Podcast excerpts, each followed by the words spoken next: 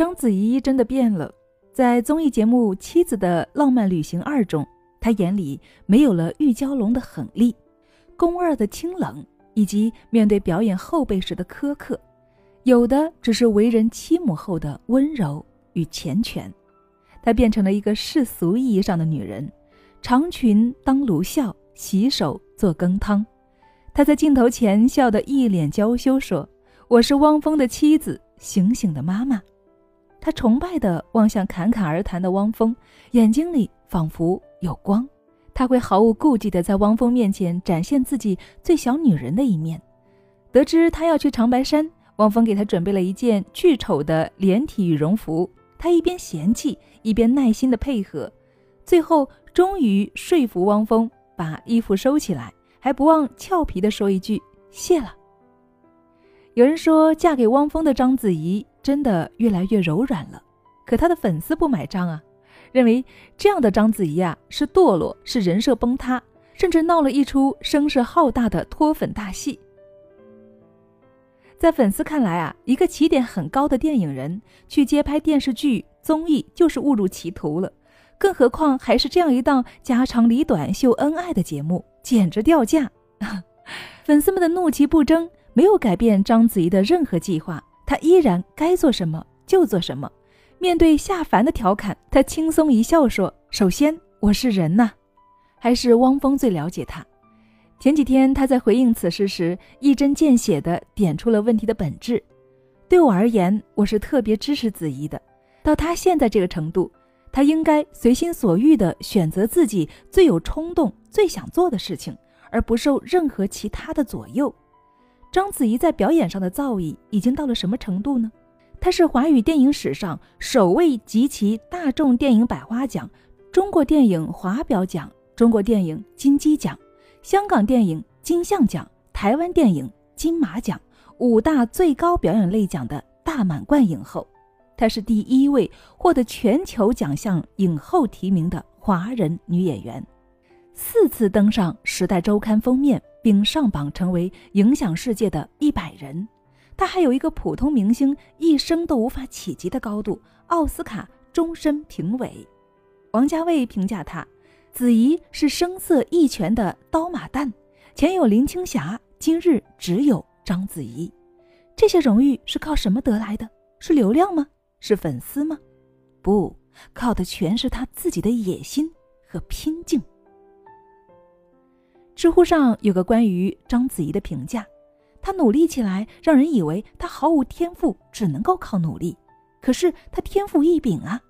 拍《卧虎藏龙》时，整个剧组都见识到了章子怡的狠。吊钢丝快要撞到墙的时候，她挡都挡不住，直接拿脸往墙上撞。很多人都听过张震拍《一代宗师》成了八级全冠军，但是章子怡同样苦练了三年八卦掌。因为筋骨都已经僵了，每次练功都疼得不行。现在的明星啊，非常容易翻车，经常发生人设崩塌的事情，几乎崩了之后就很难再爬上来了。但是章子怡似乎是一个另类。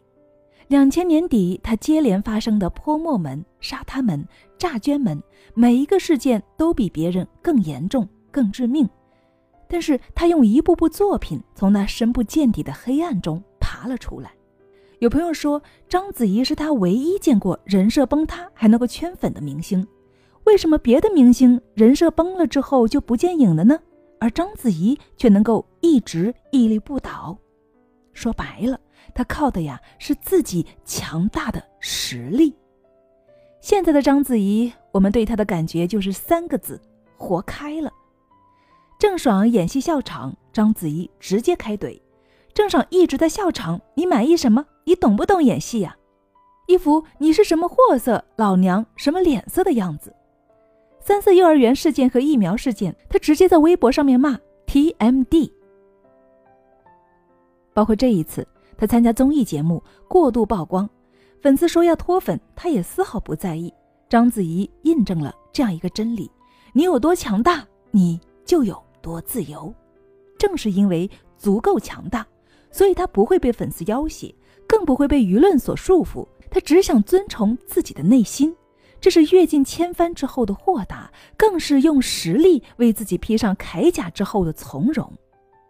电影《摔跤吧，爸爸》里面，父亲对两个女儿要求很严格，没日没夜的训练让女儿对父亲产生了很重的抵抗情绪，千方百计的和父亲作对。后来在参加一场婚礼时，他们和新娘子抱怨父亲对他们有多残忍的时候，新娘子说的一番话却让他们沉默了。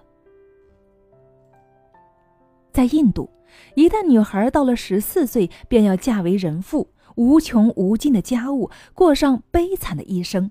你们的父亲重视你们，他和全世界对抗，就是为了让你们变得强大，拥有自己想要的人生。很多人可能不知道，印度的女人地位很低下。男尊女卑的情况很严重，电影《神秘巨星》就展现了这一面。女人除了要操持繁重的家务之外，还要忍受丈夫随时随地的拳打脚踢。有一次，仅仅因为忘了烧水，就被丈夫打断了手。只要男人在家，母女俩就大气都不敢出，因为稍有不慎就会惹来一顿毒打。据联合国的一项调查。百分之五十一的印度男性和百分之五十四的印度女性都认为，丈夫打妻子是合乎情理的。所以，这个父亲很清楚自己的女儿会过上什么样的生活，他不愿意看到自己的女儿像大多数印度女孩一样，轻率地将自己交给一个陌生男人，被殴打、被虐待，没有反抗的权利。他想让他们的人生有另一种可能。除了逼着他们强大起来，没有别的途径。电影中，父亲说了这样一句话：“我将会培养出一个非常伟大的女儿，他们没有资格来挑选我女儿，而是我女儿来挑选他们。”电影中的这个情节让我想起之前的一篇文章，文章说的是，在有些偏远的地区，过年的时候，女人在除夕夜不能够上桌吃饭，不能够回娘家。在这篇文章的评论区，我看到一条这样的留言：“我是广西农村的，女人不上桌，除夕夜不让回娘家吃饭的习俗也是有的。但是自从姐姐挣的钱比全家人的钱都多之后，我们家里也渐渐摒弃了这些陋习。说到底啊，还是有钱能使鬼推磨。看到没有？哪有什么祖上传下来的规矩？哪有什么女人不能够上桌吃饭的道理？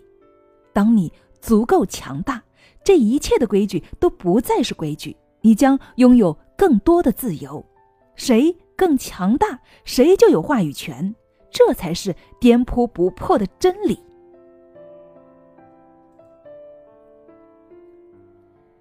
那么话说回来，什么是自由呢？自由不是想做什么就做什么，而是不想做什么就可以不做什么。说不的底气来自于强大的实力。记得我刚刚参加工作的时候，作为一个职场小白，经常被老员工们差遣和欺负。每天除了做好自己的工作之外，我还要被安排打印文件、搜集资料，甚至烧开水、买午餐。但是我渐渐地发现，这些杂事严重挤占了我的时间，并且让我心情沮丧，觉得上班就是打杂，积攒了很多的怨气，又不敢发泄出来。当时的我啊，没有拒绝的底气。所以只好一边打杂，一边用更多的时间来钻研专业技能了，慢慢的储存实力，让他们刮目相看。大概是在一年之后吧，我通过几个月的不懈努力，把香港那边的业务打通了。当我把香港的一群老板带到公司的时候，整个公司的人看我的眼神都不一样了。奇怪的是啊，老员工。再也不会随意的差遣我了，甚至业务上有分歧的时候，他们还会专门问我的意见，似乎我变成了一个重要的人物。后来我被提升为一个部门的负责人，我有了更多的自由，对别人的差遣我有说不的权利了。对上班时间，公司不再对我考勤，对业务规划，我可以按照自己的心意来安排。所以说啊，在职场上，能力越大，自由越大。这是一条亘古不变的真理。王小波曾说：“人的一切痛苦，本质上都是对自己无能的愤怒。当我们异常痛苦，感觉处处受限，没有自由的时候，有没有想过自己是否足够强大呢？这世间有很多自由，越往下走，受限就越多，抱怨越多；越往上面走呢，自由越多，抱怨反而越少。上面的风景很漂亮，就看你配不配得到了。